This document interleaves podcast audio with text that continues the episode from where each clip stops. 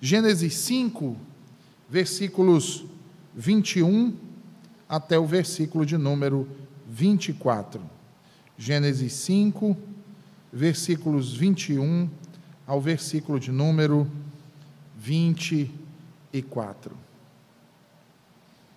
Assim diz o Senhor.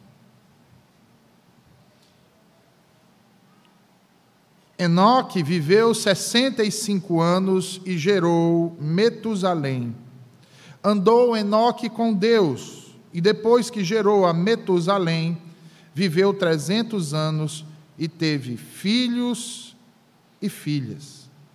Todos os dias de Enoque foram 365 anos. Andou Enoque com Deus e já não era, porque Deus o tomou para si. Amém.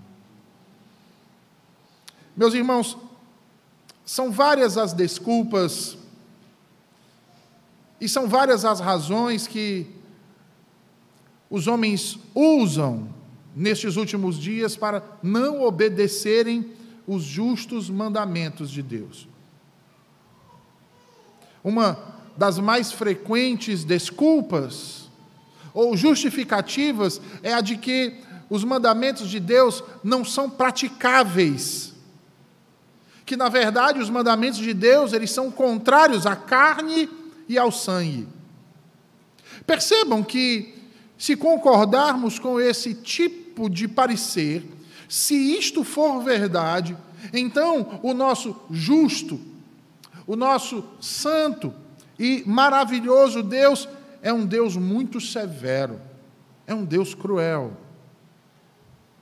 Um Deus que, como diz a Escritura, ceifa onde não semeia e ajunta onde não espalha.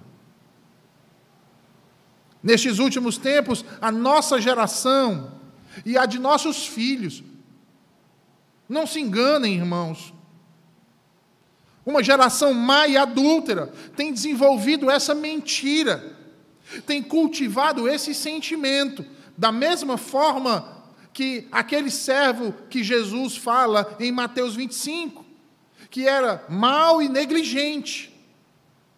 O Espírito Santo, vejam bem isso, já prevendo esse tipo de atitude, graciosamente então, tratou de registrar muitos exemplos em todos os tempos, de homens e mulheres que perseveraram em obediência ao Senhor. Homens e mulheres classificados pela própria palavra de Deus, da qual recebem o testemunho que eram homens e mulheres santos, os quais foram capazes de, vejam bem, irmãos, alegremente tomar sobre si o jugo de Cristo. Considerando tamanha prática como um genuíno exercício de perfeita liberdade. Em Hebreus capítulo de número 11, nós vemos uma lista, uma grandiosa e maravilhosa lista de santos e mártires nos dando uma grande prova exatamente disso que estamos falando e em vários tempos e épocas diferentes. Ah, meus queridos, quão grande nuvem de testemunhas nos foi apresentada ali. E todas essas testemunhas nos são apresentadas com algo comum o distintivo dom da fé. Se você bem lembrar, a lista que o autor aos Hebreus escreve começa com o protomarte Abel. E em seguida, então, fala de Enoch ou Enoque. E a razão para isso, meus irmãos, de colocar Enoque nessa lista é exatamente por conta de sua elevadíssima vida piedosa. Você percebe, ao ler o texto de Gênesis que lemos hoje, como o autor se refere a ele de um modo extraordinário. assim como o faz o autor da Epístola aos Hebreus. O fato, meus irmãos, é que, apesar da escassez de informações que temos acerca de Enoque, o texto que lemos em Gênesis 5 e versículo 24, principalmente, nos traz um breve relato, porém, um relato conciso, completo e glorioso acerca do comportamento deste homem no mundo. A Bíblia testemunha que Enoque andou com Deus. E não apenas testemunha que ele andou com Deus, mas que ele teve um fim diferente dos demais. Porque ele já não era, porque Deus o tomou para si. Sobre este Enoque, as Escrituras testemunham uma singularidade de vida, porque ele andou com Deus e não viu a morte, pois Deus o trasladou. O Antigo Testamento, porém, nos dá testemunho de mais duas personagens na história peculiares e que participaram dessas bênçãos que Enoque pôde desfrutar do Senhor viveram também neste mundo de modo singular. E se você bem lembrar, essas duas pessoas, se nós tomarmos aqui o Antigo Testamento, são Noé e Elias. Sobre o primeiro, Noé é dito que também andou com Deus, assim como Enoque, porém, Noé não foi trasladado. Por outro lado, a Escritura não diz que Elias andava com Deus mas que Elias andava diante de Deus. E que este foi trasladado por uma carruagem de fogo.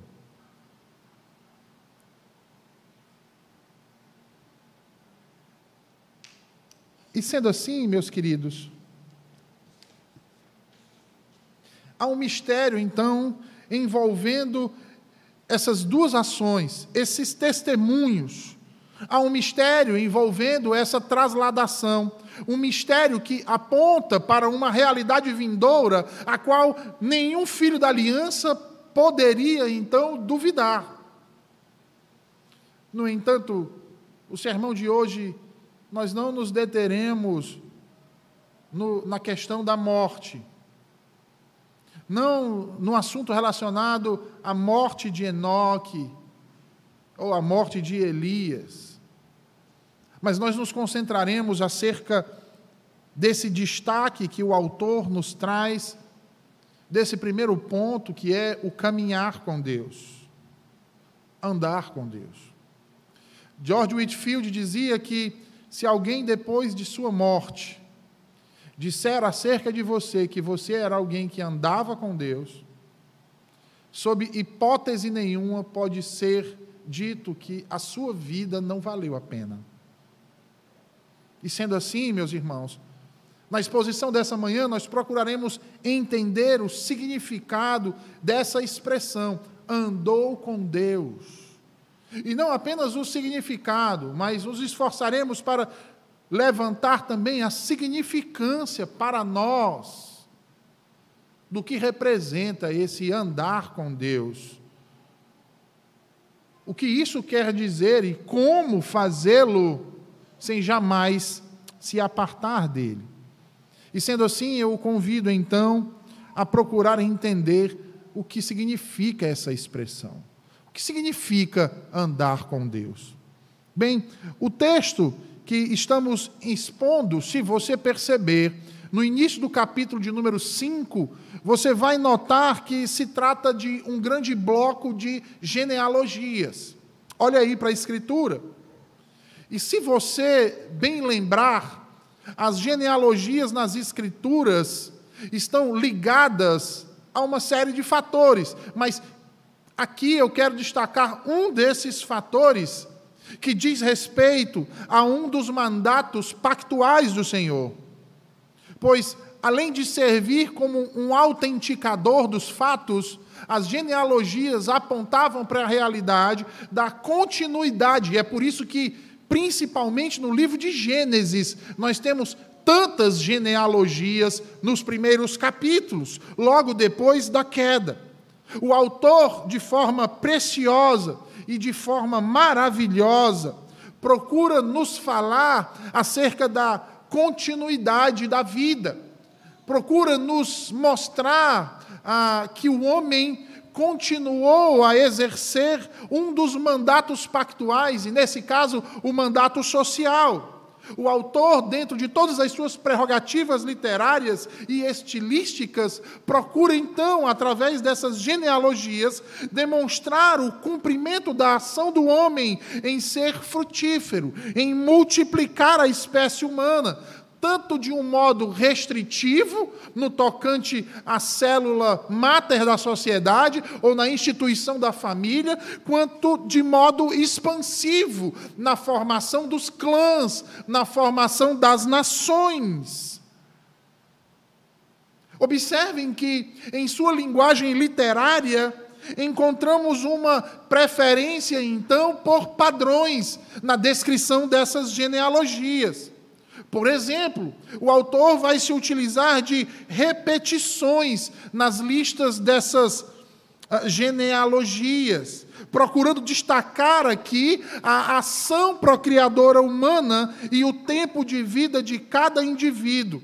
Observe como isso vai ficar muito claro, irmãos, aí a partir do versículo 1. Volte aí para o capítulo 5, versículo 1, e você vai ver um padrão sendo estabelecido pelo autor na narrativa, quando no tocante às genealogias. Veja aí que ele diz: Este é o livro da genealogia de Adão. No dia em que Deus criou o homem, a semelhança de Deus o fez, homem e mulher os criou e os abençoou, e lhes chamou pelo nome de Adão no dia em que foram criados. Perceba que o autor, ele está falando de um documento. Há um documento, o livro da genealogia de Adão, que está sendo incorporado ao relato aqui de Gênesis, no capítulo de número 5. E esse relato é importante porque ele está apontando para aquilo que fora dito por Deus quando criou o homem e a mulher antes da queda. Ele está reiterando esta ação de Deus e mostrando a continuidade, apesar do pecado. Agora observe aí o versículo de número 3, que é quando ele começa a narrar então as genealogias. Ele diz: Veja aí, viveu Adão 130 anos e gerou um filho à sua semelhança, conforme a sua imagem, e lhe chamou Sete. Depois que gerou a Sete, viveu oitocentos anos e teve filhos e filhas. Os dias todos da vida de Adão foram 930 anos e morreu. Há um padrão delineado aqui, irmãos. Um padrão que serve para nos mostrar que como Adão foi criado à imagem de Deus, assim também ele gerou a sua semelhança conforme a sua imagem.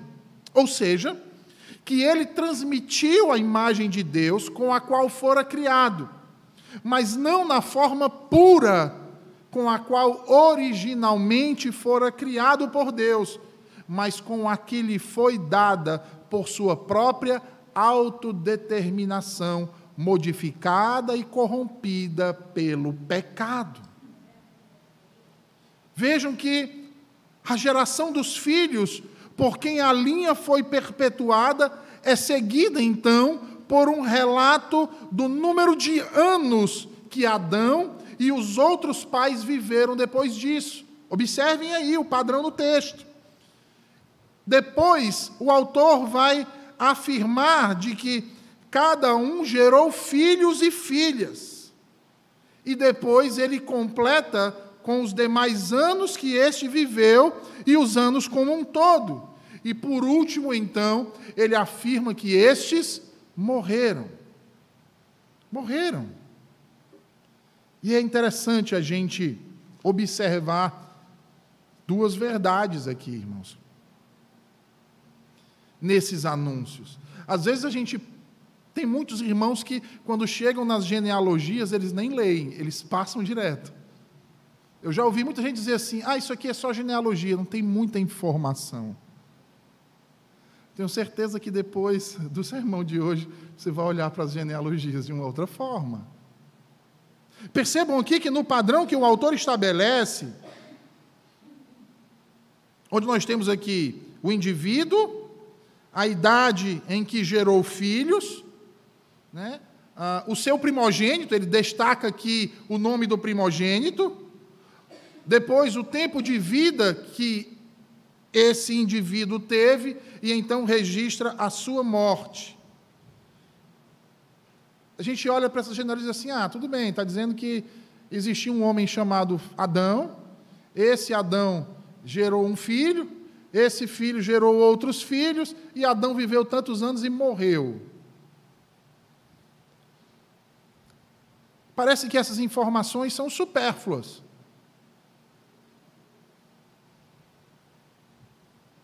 Essas informações de vida e de morte são supérfluas, mas na verdade essas informações de vida e de morte aqui pelo autor servem para nos mostrar, irmãos, servem, servem para a, a nos dizer duas grandes verdades.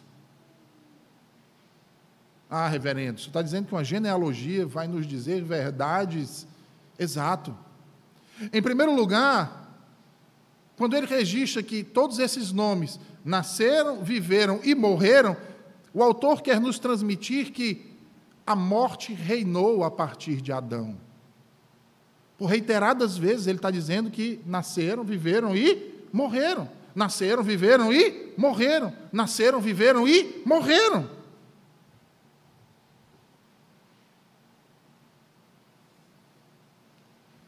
A morte reinou a partir de Adão como uma lei imutável sobre o homem. Lembra quem é que vai usar dessa verdade no Novo Testamento? O apóstolo Paulo, em Romanos 5,14. Genealogias. Mas veja, ele não fala só de morte, ele fala de vida. Ele diz: e Fulano teve, gerou Beltrano, e Beltrano teve filhos e filhas. Sabe o que quer dizer com isso? Quer dizer que a vida, apesar de combatida pelo pecado, não foi perdida. Na preservação da raça, a esperança na semente podia ser mantida. E a fé no descendente, que um dia venceria o autor da morte, era então outorgada.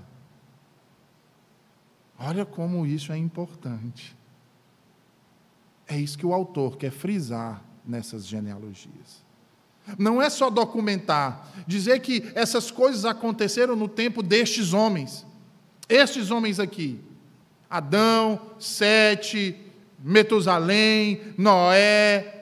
Não, não, não é só registrar isso. É para registrar, é para documentar mas tem verdades espirituais também sendo transmitidas para nós. E aí observe, vá para o versículo 6. Você vai ver exatamente esse padrão. Que padrão, pastor? Vou, vou relembrar você do padrão que está sendo utilizado aqui pelo autor: indivíduo, idade da geração, novo indivíduo, tempo de vida e morte. Veja aí o versículo 6, ele diz assim: Sete viveu 105 anos e gerou a Enos. Indivíduo, sete.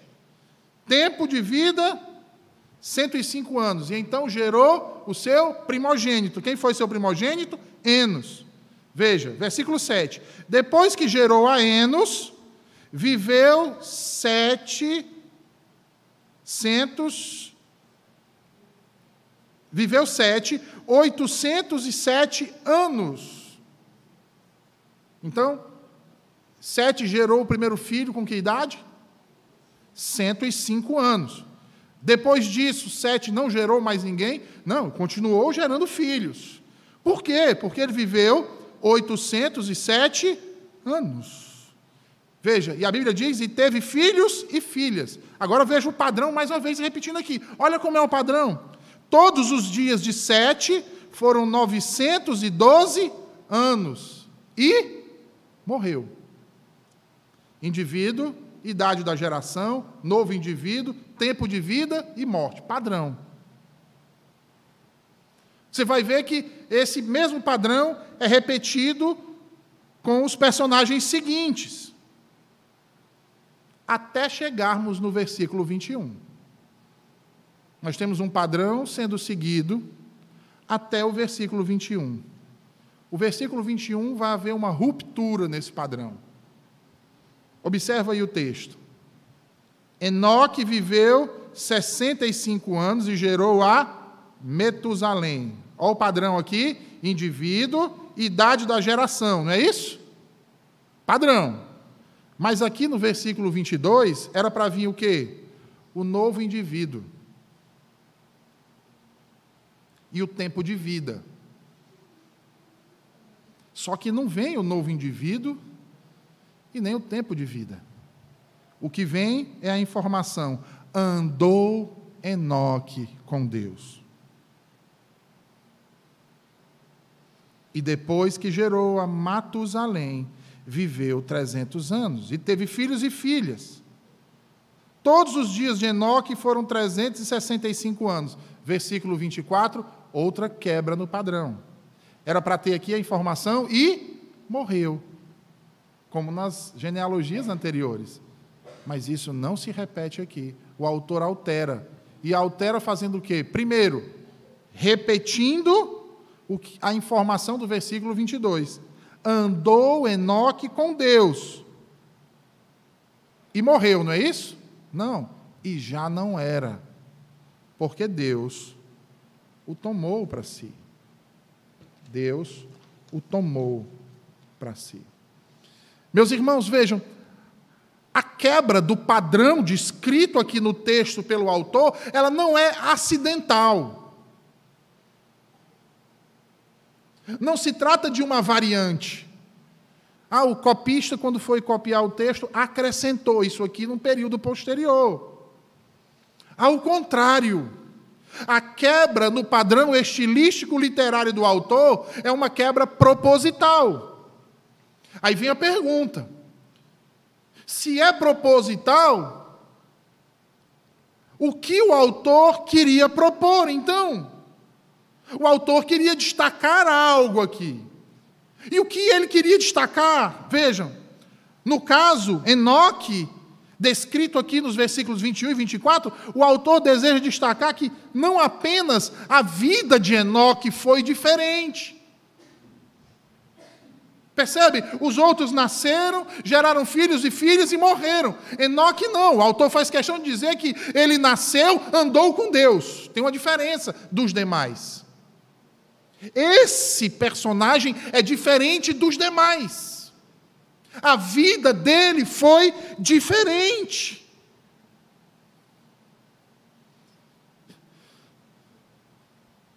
Ele viveu essa vida de maneira diferente, e até mesmo a morte dele foi diferente.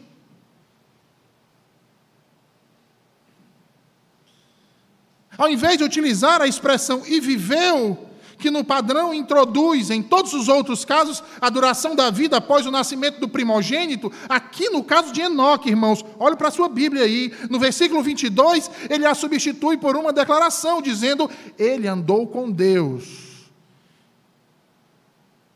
ele andou com Elohim. Declaração essa que vai ser repetida no versículo 24. Mais uma vez alterando o padrão, tomando inclusive a expressão e ele morreu por outra, que é e ele não era, porque Elohim o tomou.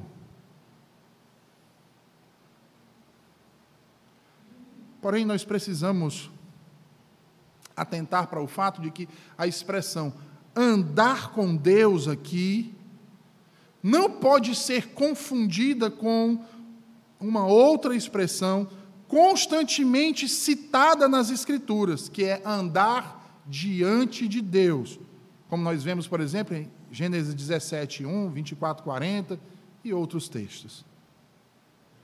Andar com Deus, irmãos, significa dizer que o poder reinante da hostilidade do coração de uma pessoa contra Deus foi removido. Vou repetir. Andar com Deus significa dizer que o poder dominante da hostilidade contra Deus no coração de uma pessoa foi removido.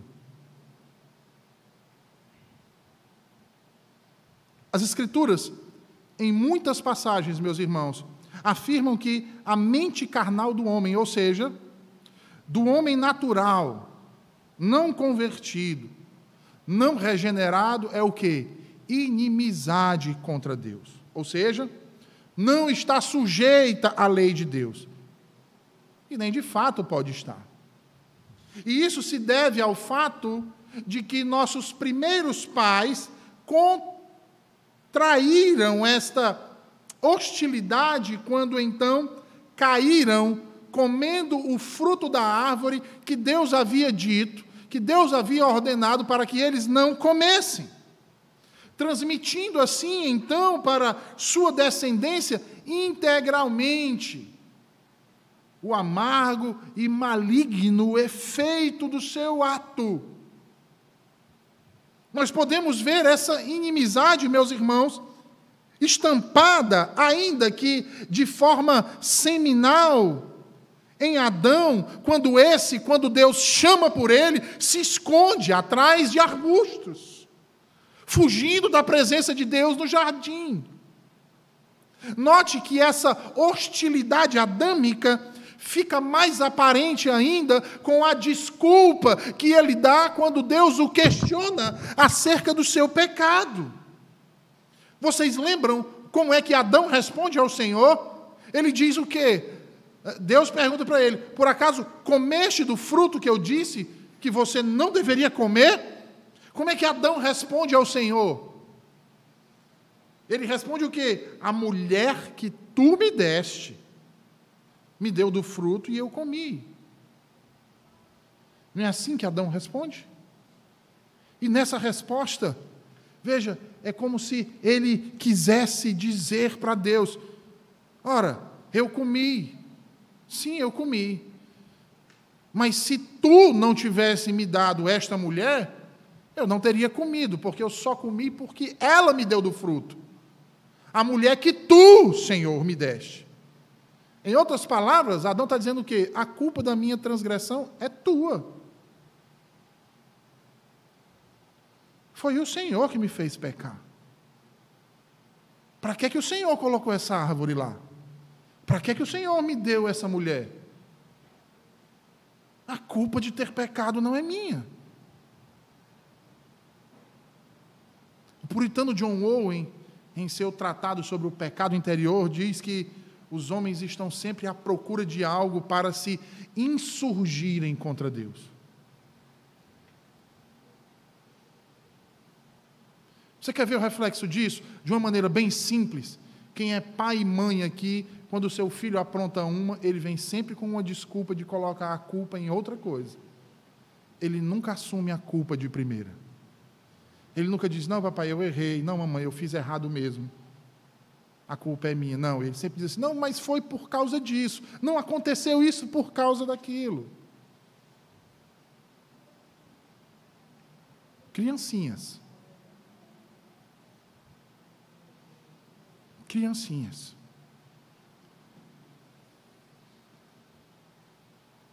O fato é que os homens estão sempre procurando algo para se insurgirem contra Deus. E isso é um fato plenamente provado, irmãos. Você quer ver uma, uma outra realidade? Observem como os ímpios, os não crentes, melhor dizendo, os não regenerados, procuram atacar constantemente toda sombra e forma de piedade. Já prestaram atenção nisso?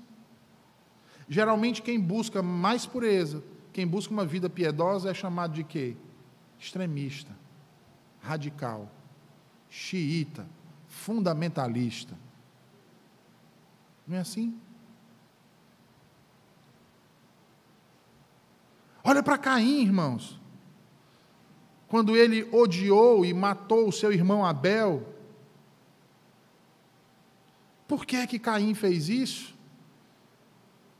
Ele odiava o fato do seu irmão fazer aquilo que era reto diante de Deus e ser amado por Deus por isso. Ele odiava isso.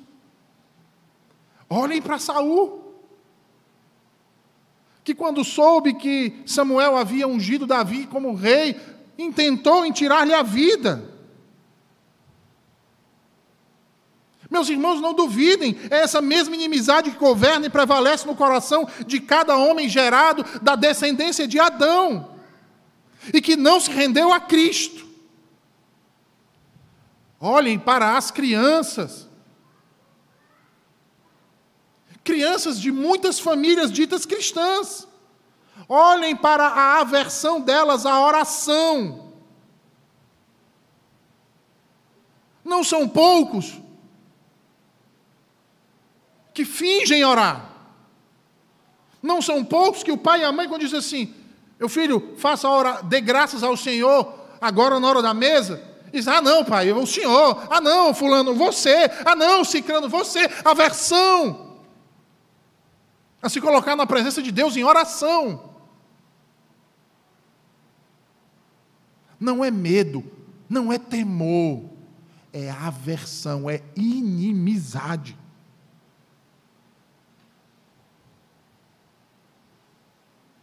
E não fica isso só nas crianças.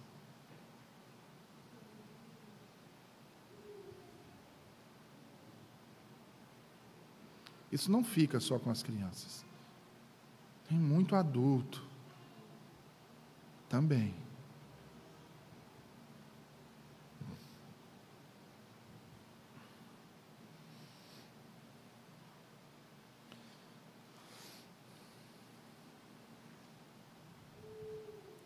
Todo esse pecado e impiedade no coração dos homens são manifestos, irmãos, como um dilúvio inundando o mundo todo.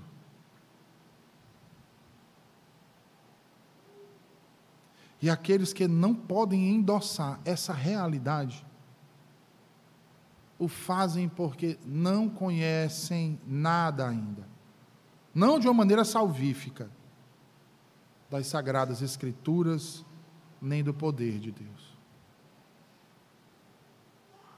Saibam disso, irmãos.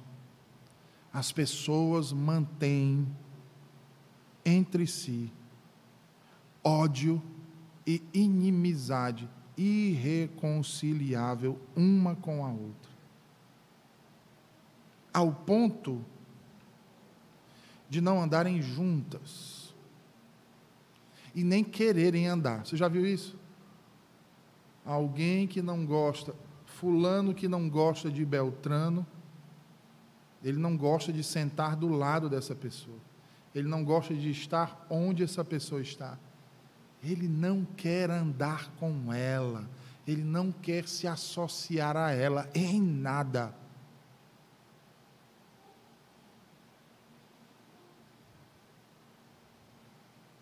Porque há uma inimizade. Se você entender isso, irmãos, certamente então reconhecerá que antes que se possa dizer que alguém anda com Deus, sabe que essa hostilidade deve ser aniquilada.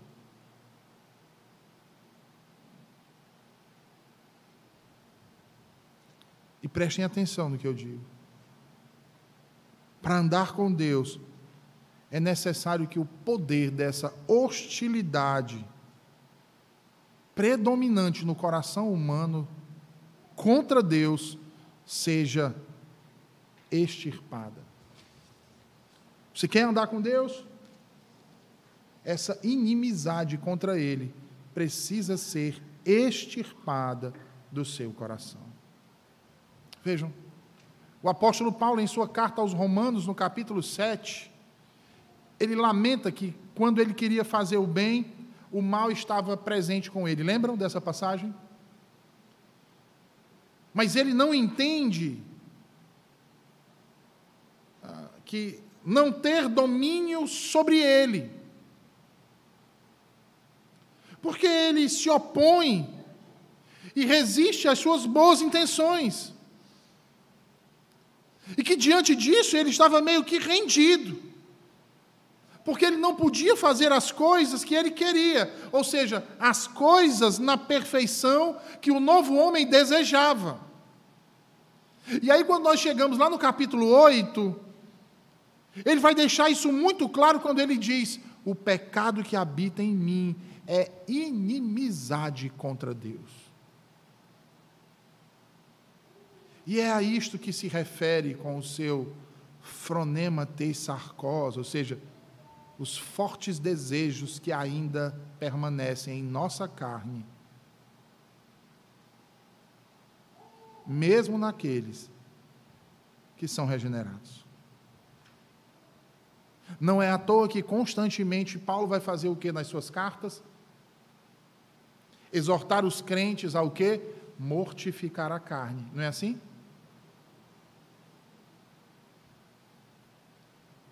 Matar o velho homem,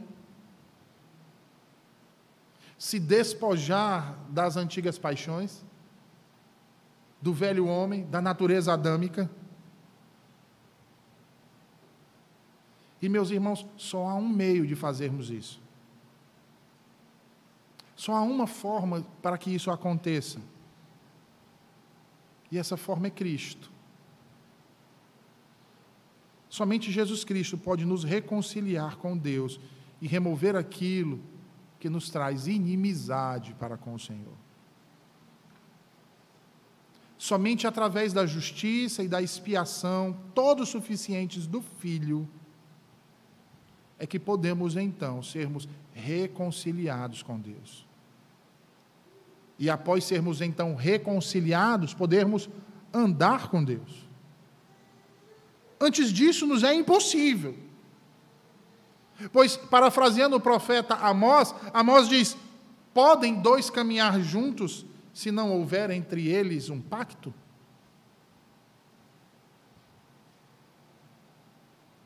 Jesus é o nosso pacto. Ele é a nossa aliança.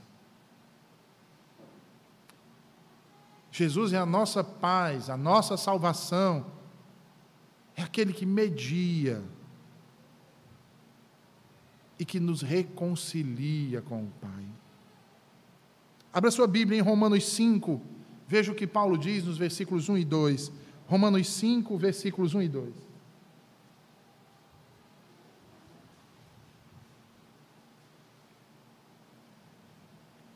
Romanos 5, versículo 1 e 2.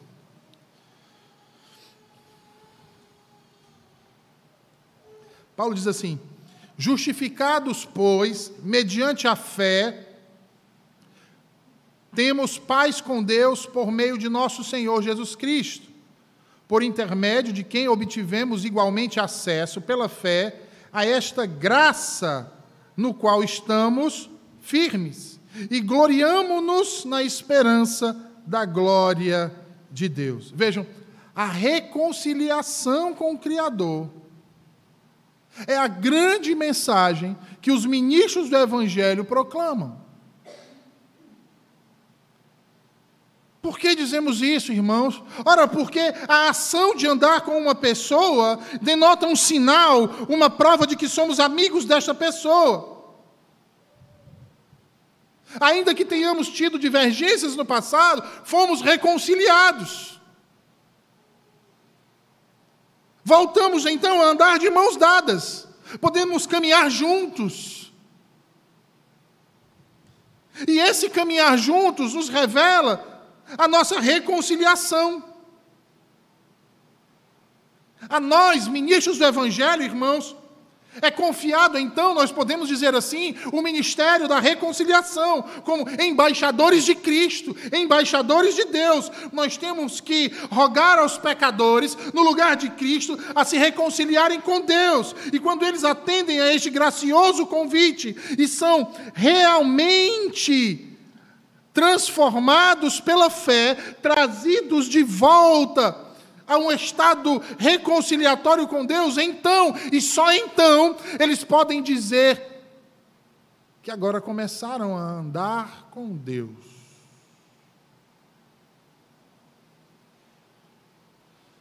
Aí você pergunta: como assim começar a andar com Deus, pastor?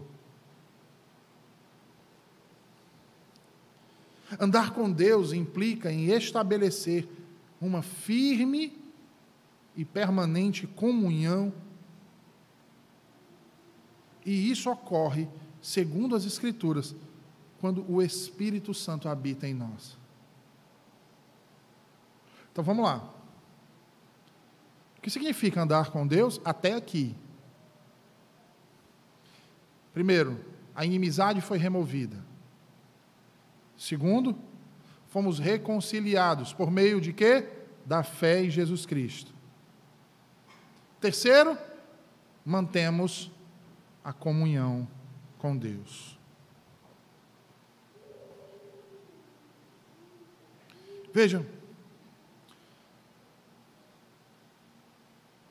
Manter comunhão permanente e amizade com Deus ocorre através de uma obra do Espírito Santo habitando em nós. E se você bem lembrar, foi isso que Jesus prometeu quando disse aos seus discípulos que o Espírito Santo estaria com eles e neles. Não se tratava de um viajante, um desconhecido, um turista que chega para passar a noite e parte do dia seguinte. Esse alguém viria para estabelecer moradia, habitar conosco, tabernacular conosco, em nossos corações. Eu entendo que isso era o que o apóstolo João queria que compreendêssemos, quando ele fala de alguém permanecendo em Cristo. e andando como se ele mesmo também andasse. E não há equívoco, irmãos. Esse é o exato sentido que o autor da carta aos Hebreus quis transmitir quando, inspirado pelo Espírito Santo de Deus, registrou ao dizer: E andou Enoque com Deus. Ele está nos afirmando que este homem manteve e cultivou uma santa, firme, habitual, indubitável e ininterrupta comunhão com Deus através da fé em Jesus Cristo. Através da fé no descendente da mulher que esmagaria a cabeça da serpente. Andar com Deus, queridos, significa comungar da verdade divina, numa habitual dependência de seu poder, de sua promessa, numa usual, total e voluntária dedicação à sua glória, num exame frequente de seus preceitos, em tudo que fazemos e uma costumeira autossatisfação em agradá-lo em todos os momentos de nossas vidas, sejam estes de alegria ou de sofrimento. Andar com Deus significa progredir ou avançar na vida piedosa. E aí percebam aí que a ideia principal aqui no verbo utilizado andar ou andando, né, pressupõe um movimento que ele é o quê? Progressivo. Ninguém, você já parou para pensar? Ninguém pensa assim, ah, fulano está andando com o cicrano. Ninguém pensa que ele está andando para trás. O andar, a atitude de andar, ah, por si só, nos leva a uma atitude de progressão. Às vezes a gente não diz isso, né? A gente, as nossas esposas chegam assim e dizem assim, ah, marido, toma cuidado com o nosso filho, porque ele está andando com fulano. Ela quer dizer o quê? Tomar cuidado porque o nosso filho começou a fazer algo e está progredindo. Andar com alguém, quando nós usamos essa linguagem, irmãos, significa, a ideia é de uma progressão. A pessoa que caminha, ainda que se mova vagarosamente, progride. Ela não permanece no mesmo lugar, ela está andando. Logo, andar com Deus significa dizer que vivemos uma vida de comunhão, de ah, ah, ah, reconciliados, mas que é progressiva. Ela não é estagnada. Ela não retrocede. Ela prossegue, como diz o salmista, de força em força. Ou na linguagem de Paulo, de glória em glória. Veja, quando alguém nasce de Deus, para todos os fins e propósitos, ele é um filho de Deus. E durante a nossa caminhada com Deus, na nossa vida, por conta de algumas adversidades, admitimos até certos declínios. Mas a nossa vida não pode ser marcada, e a vida cristã não é marcada por declínios, mas por avanço, por mudança, por progresso.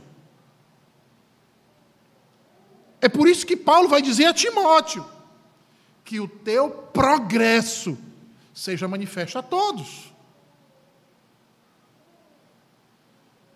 Percebam que aquilo que é exigido de Timóteo, que o seu progresso seja manifesto, é imposto a todos os cristãos pelo apóstolo Pedro, quando ele diz: crescei na graça e no conhecimento do nosso Senhor e Salvador Jesus Cristo.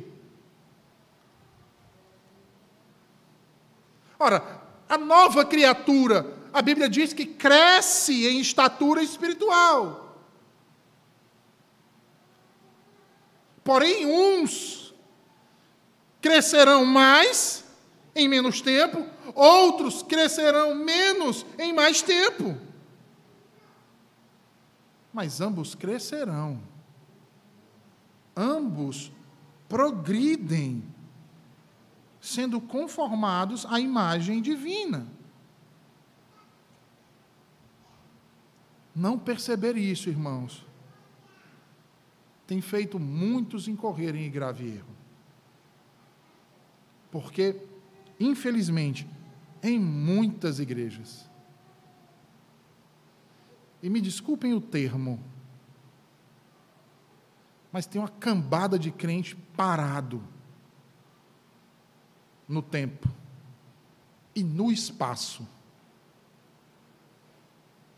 Se duvidar, ele está ali e não sabe a razão por que ele está ali. Tem um adjetivo que tem sido utilizado muito nas redes sociais que é chamar os outros de gado, porque vai com a multidão. Pronto, é, é, ele é desse. E na verdade ele vai, não é porque ele está caminhando junto com eles, não. Ele vai carregado no bolo porque ele mesmo está estagnado.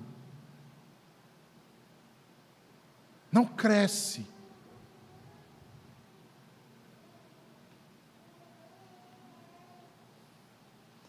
É por isso que esses vivem abraçando aquilo que é antagônico ao Senhor.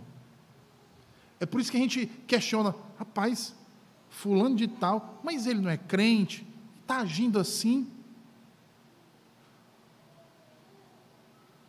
Fulano de tal não é membro dessa igreja? Eu só vi ele esse ano duas vezes.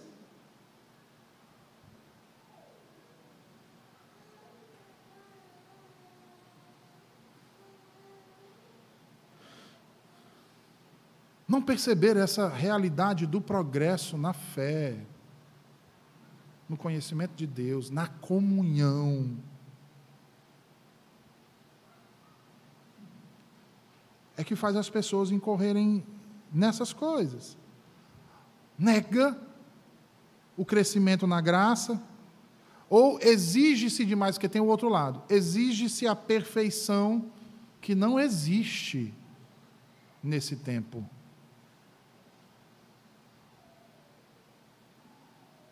E que Deus nos livre, irmãos, de sermos acometidos disso. Portanto, andar com Deus significa estarmos reconciliados, unidos com o Senhor Deus pela fé em Jesus Cristo. a fim de progredirmos no relacionamento com Deus e sermos conformados mais e mais à imagem de Cristo. Aí vem a segunda parte do que nós havíamos dito no início, acerca da significância disso. Como fazer isso?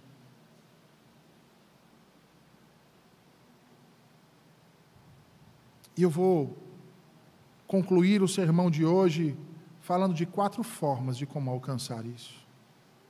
De como progredirmos, de como caminharmos com Deus e progredirmos na fé. Uma implicação desse andar com Deus.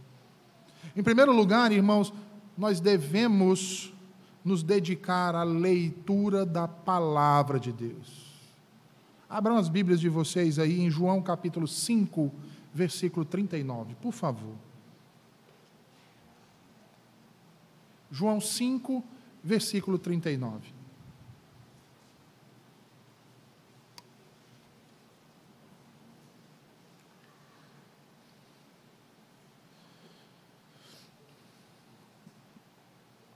Olha o que Jesus diz. Jesus diz assim, João 5, versículo 39. Isso é Jesus que está dizendo. Jesus está dando uma ordem. Ele está dizendo: examinais as Escrituras, porque julgais ter nelas a vida eterna, e são elas mesmas que testificam de mim.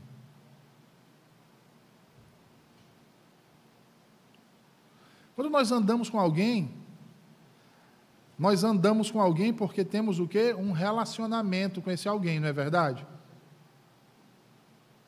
E nós conhecemos esse alguém, não é verdade? A gente não anda com estranho, a gente anda com quem a gente conhece. E veja, implicar em andar e conhecer nos leva a um segundo estágio, que é intimidade. E eu só posso ter intimidade com alguém se eu conheço esse alguém. Se eu não conheço esse alguém, se eu não sei informação nenhuma dele, eu jamais vou ter uma intimidade, um relacionamento mais pessoal, mais profundo. E o que, que Jesus está dizendo? Que nós conseguimos obter isso através do quê? Das Escrituras. Agora vá para o Salmo 119, versículo 105. Salmo 119, versículo 105. Veja o que o salmista diz.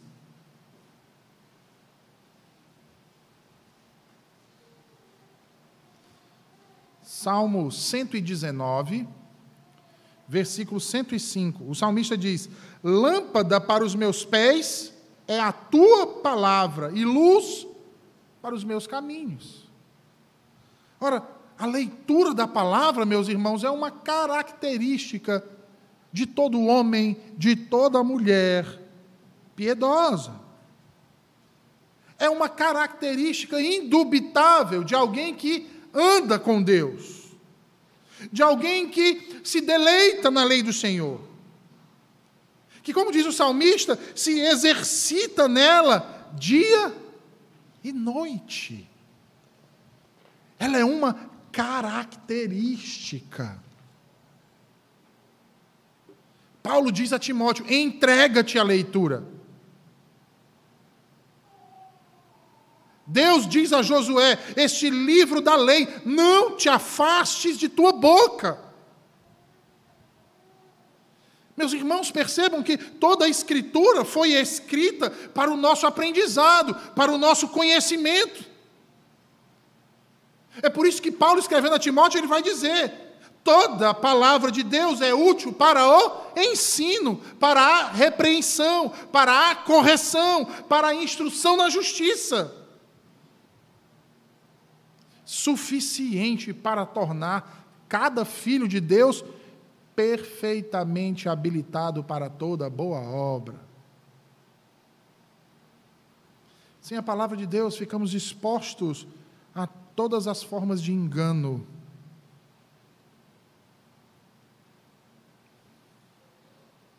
ficamos à beira de um naufrágio na fé e na consciência.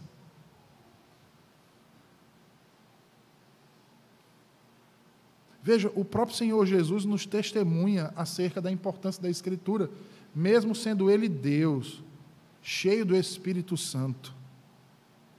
ele sempre foi guiado pelo que estava escrito. Lembra?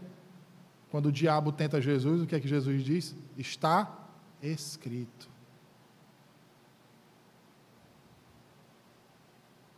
Mas nós somos tão arrogantes.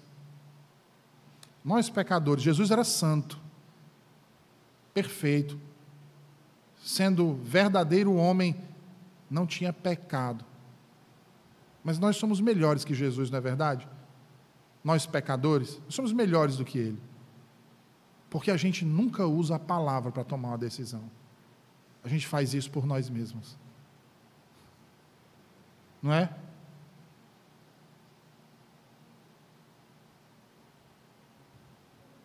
A gente nunca diz assim, ah, porque a palavra diz isso. Não, é porque eu quero. Sou eu quem estou dizendo. Tem uns até que verbalizam isso. Ah, eu sei que a Bíblia diz, mas eu estou dizendo isso.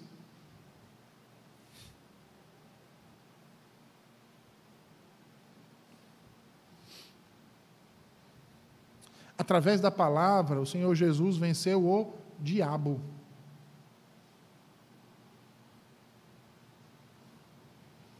Mas certamente muitos de nós têm mais conhecimento, mais poder e maior autoridade que o próprio Cristo.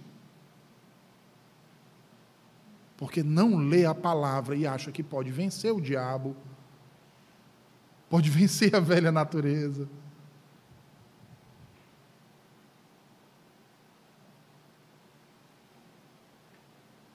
Ora, as Escrituras são os oráculos vivos de Deus. Não somente, irmãos, porque criam uma nova vida em nós, mas principalmente porque mantém e desenvolve as nossas almas. Pedro, em sua segunda epístola, ele declara: A voz vinda do céu, nós a ouvimos quando estávamos com ele no Monte Santo. E acrescenta: Temos assim tanto mais confirmada que a palavra profética e fazeis bem em atendê-la, como a uma candeia que brilha em lugar tenebroso, até o, que o dia clareie e a estrela da alva nasça em nosso coração. Até que nós deixemos esse corpo, irmãos, e vejamos a face de nosso Salvador. É através da Escritura, do espelho de Sua palavra que podemos conhecê-lo.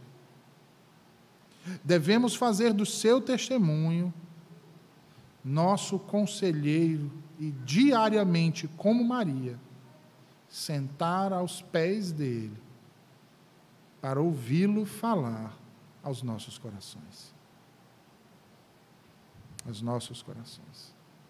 Lembram de Maria e de Marta? Marta estava preocupada com todas as coisas. Maria estava preocupada em primeiro fazer o quê? Ouvir o Senhor. E o que é que Jesus diz para as duas? Quem agiu certo? Quem fez o que era bom?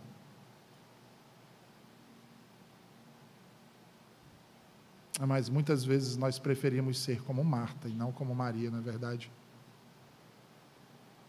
Segundo lugar, nos dedicar à palavra de Deus a leitura da palavra de Deus. Em segundo lugar, nos dedicar à prática da oração secreta.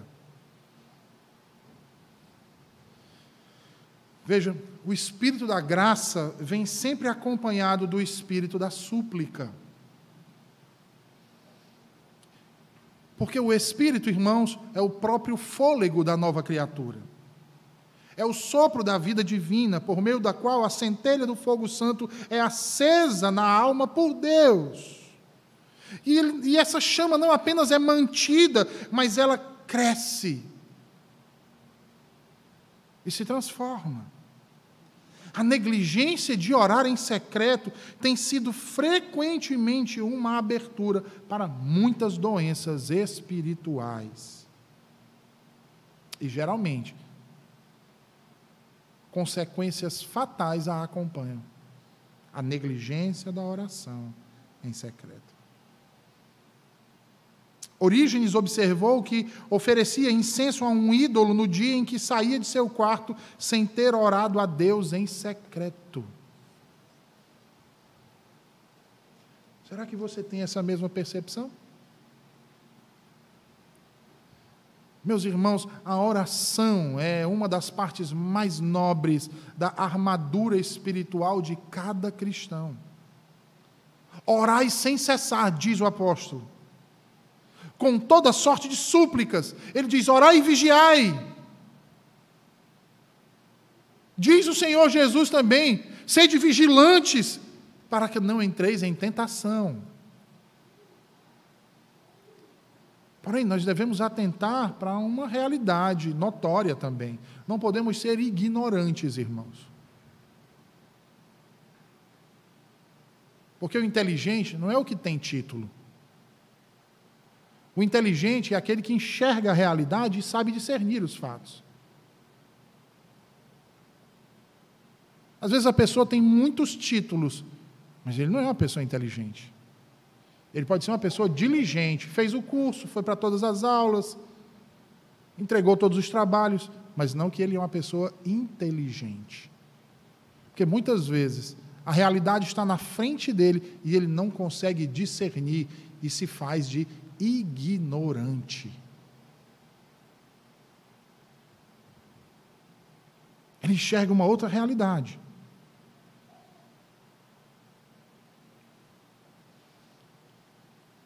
Então lembrem-se que Jesus não quer que nós passemos dia e noite de joelhos trancados num quarto. Negligenciando inclusive os nossos deveres diários. E tem gente que esquece dessas coisas. Ah, pastor, a Bíblia fala da oração e Jesus nos chama. Jesus disse que nós devemos orar. Aí tem, aí tem, tem irmãos que querem passar o dia, segunda, terça, quarta, quinta, sexta, amanhã, à tarde, à noite, na igreja orando.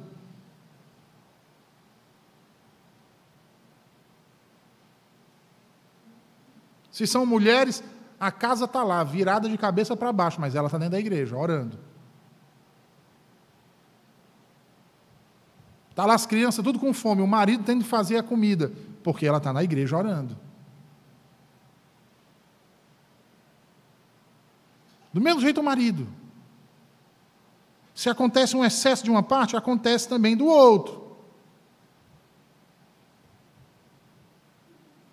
Agem como ignorantes.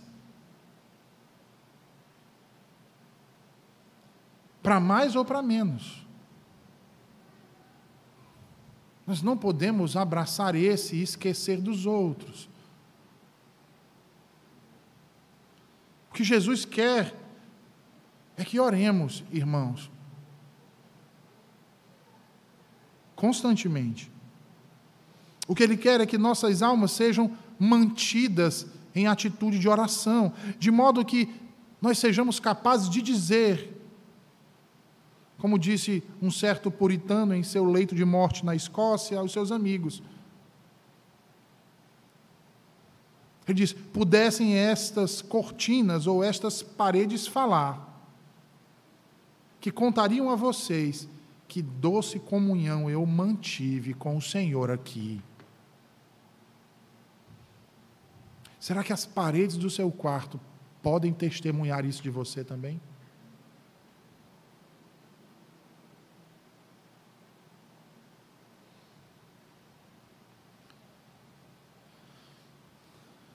George Whitfield, ao pregar esse mesmo tema, ele bradava aos seus ouvintes: a oração, a oração. É o instrumento pelo qual eleva o homem a Deus e traz Deus ao homem. Meus queridos, se vocês quiserem manter seu andar com Deus, orem. Orem sem cessar fiquem em secreto e ponham-se a orar. E quando vocês estiverem prestes a voltar para as tarefas do dia a dia, façam preces abundantes e enviem de tempos em tempos breves cartas para o céu nas asas da fé. Porque se você fizer isso, suas missivas alcançarão o coração do próprio Deus e retornarão para vocês com grandes bênçãos espirituais. Terceiro lugar, devemos nos dedicar à leitura da palavra, à vida de oração, mas também nos dedicar à meditação das verdades bíblicas.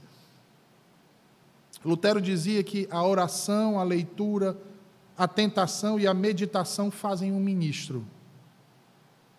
Eu vou além e digo a vocês que elas também produzem e aperfeiçoam todo cristão.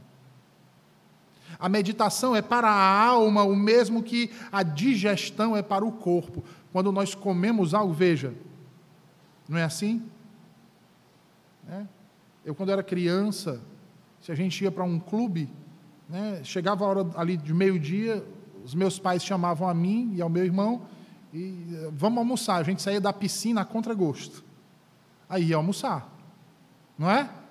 A gente, depois que almoçava, queria voltar para dentro da piscina. E os, nossos, e os meus pais diziam sempre: agora não, você acabou de almoçar. Sente, fique quieto, para que o seu organismo faça a digestão do que você acabou de comer. Depois você vai tomar banho. Né? Talvez alguns aqui o pai, o pai, não tenha explicado dessa forma, tem dito, não vai, porque você vai passar mal, né? Vai pular dentro da piscina e vai, vai, vai morrer. Não, meu pai sempre deixou muito claro: ó, não vá não, porque você tem que ter um tempo para que o seu organismo né, faça a digestão daquilo que você acabou de comer. Então a gente ficava, né, dava cinco minutos, a gente ficava, pronto, pai, pode ir, pronto, pai, pode ir. Do mesmo jeito é o alimento espiritual que recebemos, irmãos. Não é só ler a palavra. Não adianta eu achar que ler cinco minutos da Bíblia de manhã, pronto, já fiz o meu devocional. Não é ler por ler. É preciso digerir o que foi lido. É preciso meditar. A meditação é uma espécie de oração silenciosa, por meio da qual a alma é levada para fora de si mesma em direção a Deus. Davi diz: enquanto eu meditava, acendeu o fogo. Ó. Oh.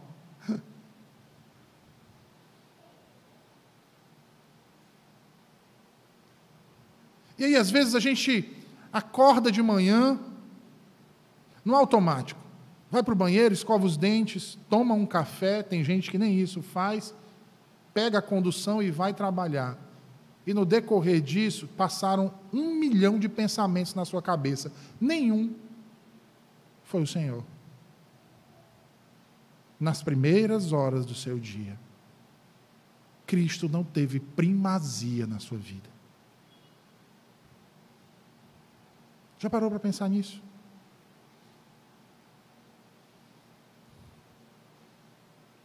A gente trabalha e cumpre o horário certinho, não é? Porque se a gente chegar atrasado, vão descontar do nosso salário. Se a gente faltar um dia de, um dia de trabalho, vão descontar no nosso salário. E nenhum de nós quer receber menos do que a gente espera receber. Mas com Deus, a gente, no fundo, a gente acha que Deus tem a obrigação de nos conceder tudo, não é verdade?